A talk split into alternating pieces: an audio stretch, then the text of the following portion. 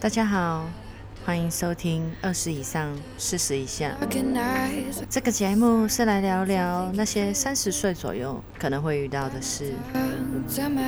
我是莎，一个来自香港的台湾媳妇。今天就让我们来聊聊情绪勒索。你有听过情绪勒索这个词吗？这个词是有一位心理治疗学家。Susan Forward，他所发扬的，让我来举一些例子来给你们听听。像妈妈会说：“没关系啊，你可以不要回来啊。”像婆婆会说：“你真的很自私诶，怎么都只有想到你自己。”像老公会说：“叫你帮我做这么一点点事而已，你也要叫叫叫，我真的是看错你了。当初结婚，我以为你是个体贴的女人。”像老板会说：“我因为看好你。”才把这份工作交给你的，你不想做没关系啊，后面还排着一大堆人等着要做呢。这些话听起来有没有很耳熟能详呢？不用我接着举例，我相信你们都能举出比我更多的例子吧。在我们的文化里面，情绪勒索似乎是一种天赋技能，生下来好像就会了。往往是那些对你很重要的人。只要说一句话，就能够左右你的情绪，强迫你去做一些你不情愿的事。说穿了，就是两个不安的人用不恰当的方式互相取暖，却各自让彼此受伤。情绪勒索大概的定义就是指身边亲密的人会利用一些方法，可能是间接或者是直接的威胁我们。如果没有服从情绪勒索者的威胁，他们就会用一些方式来惩罚我们，像是冷暴力，将你视为透明，视你为空气，对你冷淡、疏远、漠不关心。虽然貌似这样子就不会起冲突，但被勒索者心里面要承受的压力是很大的。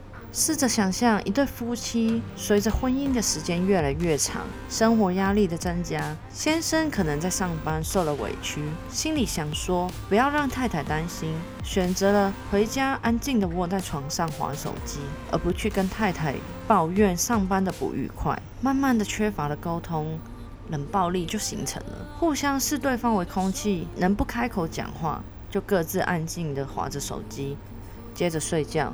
以为这样子安静的过日子不起冲突，对大家都是很安全的。殊不知，不沟通成为了家庭最大的伤害，又或者是挑战你的安全感，像是说没关系，我也可以去找别的女人。当听到这类的话，你可能担忧自己会被抛弃，或者是不爱，产生那种害怕关系瓦解的情绪。如果你是个低自尊，或者是容易患得患失的人，这种伤害对你来说就是加倍的。当对方的目的没有办法达成的时候，他就会用一些言语来威胁你，然后让你不知不觉的乖乖的就范。当一段不对等的恋爱关系产生了之后，就大概会出现以上刚刚讲的那几种状况。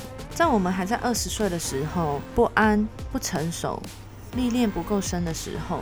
很容易就陷在这种不对等的关系之中，无法自拔，以为是自己做的不够好，以为是自己不值得被爱，无形之中形成了一种低自尊的人格，觉得能够这样子卑微的活着才是正确的。表面上看起来你那么努力，希望换到的是保有这段关系，希望可以换到对方可以看重你、爱你，却在这种长期被勒索。换到的不是爱，而是害怕与伤害。再来就是他们会增加你的罪恶感，挑战你的责任感。可能会听到“反正你也从来没有重视过”这类的话，让你觉得罪恶，会把他的错当成是你的错，进而接受对方的请求。举个例来说，一个妈妈希望自己的孩子留在自己身边。让他放下先生、孩子，到外地去去工作。一旦反抗了，在这段关系之中，你可能会听到“我老了，说不动你们这些年轻人了”。我们老人说的，你们都听不进去了。又或者是你要做什么就去吧，反正你也不听劝。我的心真的很难过。但这是我的事。如果是你听到了，会有什么反应？心里面那种罪恶感，是不是立刻就被无限放大了呢？父母亲打着为你好的旗号，不知不觉的成为了一名勒索者。我们为了达到他们心中的期望，而成为了被勒索者。在这个短短的故事里，可能我们都会经不起罪恶感与责任感煎熬而留下来了。但对于被勒索者心里，又造成了多大的伤害与心理阴影呢？再来，他们可能会贬低你的自我价值感，像是他会跟你说：“我以为你是个很聪明的人”，让你产生自我怀疑、担忧、被淘汰。觉得自己不好，这些种种不好的情绪。还记得我们初入职场，作为社会新鲜人的时候，不习惯职场的生活，也不知道职场中有所谓的潜规则。同事或上司脱口而出的一句话：“哎呀，我以为你是个聪明的人。”叭叭叭，把他们对你过多的期望加注在你身上，让你产生自我怀疑，觉得自己是不是真的不适合这份工作。然后接着每天留下来加班的却只有你，他们不用为自己讲过的这句话负责，随口说说，却成为了刻在我们心里最挥之不去的情绪。以上这几种通常都是情绪勒索者会用的招数。我们在这短短的几十年之中，或许或多或少用情绪勒索来对待过我们的至亲。但往往我们在意的是我们自己的感受，就是被勒索者的主观意识。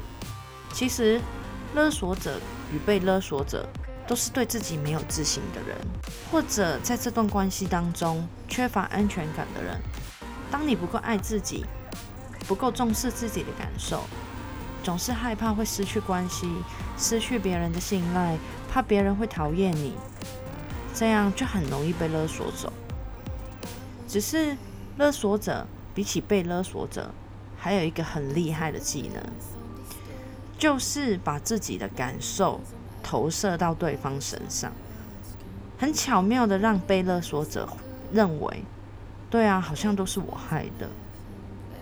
他们认，他们因为觉得自己不值得被爱，怕会失去这段关系，所以用一些威胁的方式，想要绑住对方。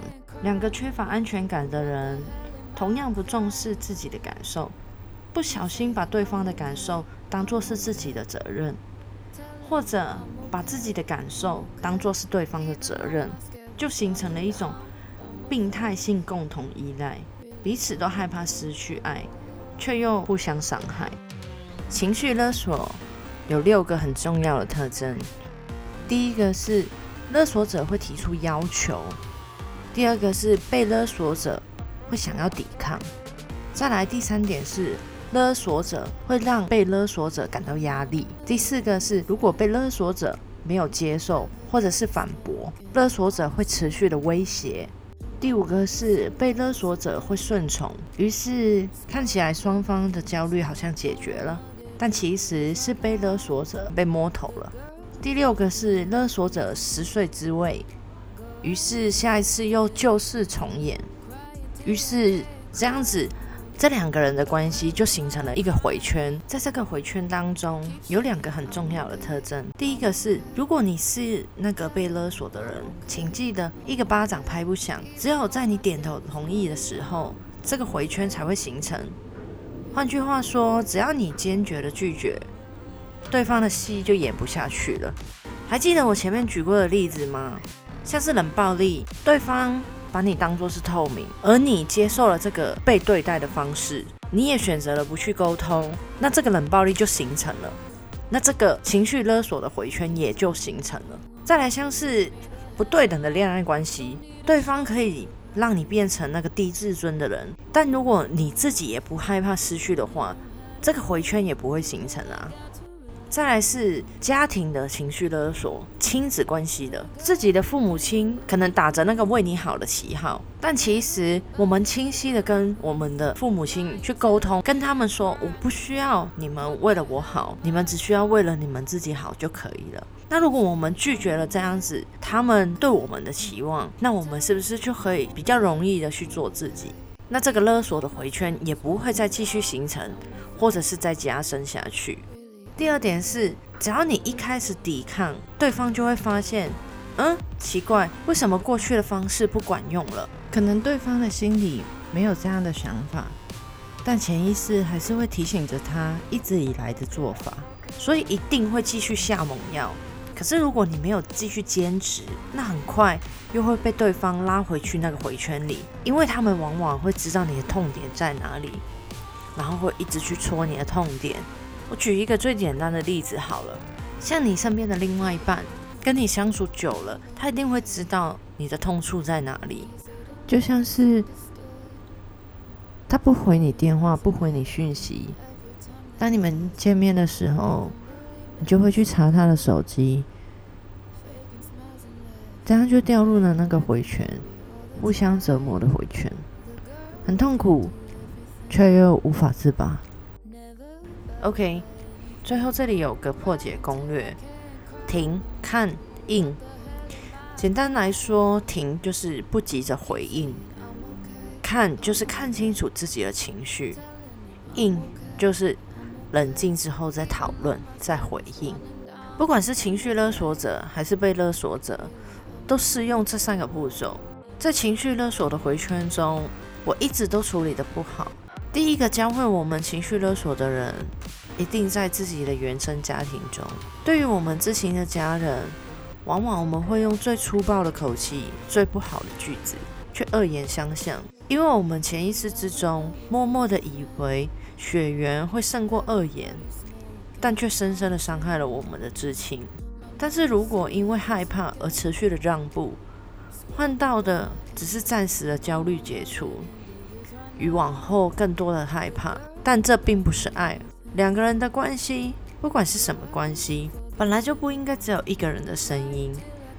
如果你一直以来都让爱情、亲情、工作等等的人际关系绑架你，或许你该思考的，并不是为什么自己总会遇到这样的人，而是你内心有什么样的恐惧，让自己变成一个有委屈却不敢说出来的人。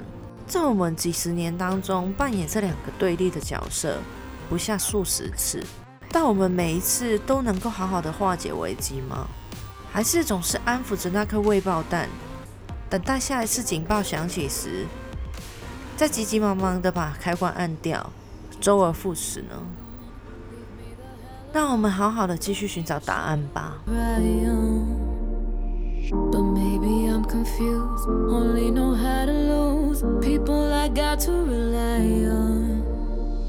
我们今天就先聊到这边。你可以在 SoundOn、Apple Podcasts、Google Podcasts、Spotify 找到我。感谢收听二十以上四十以下，欢迎给我五颗星留言。跟我聊聊天，我们下次见。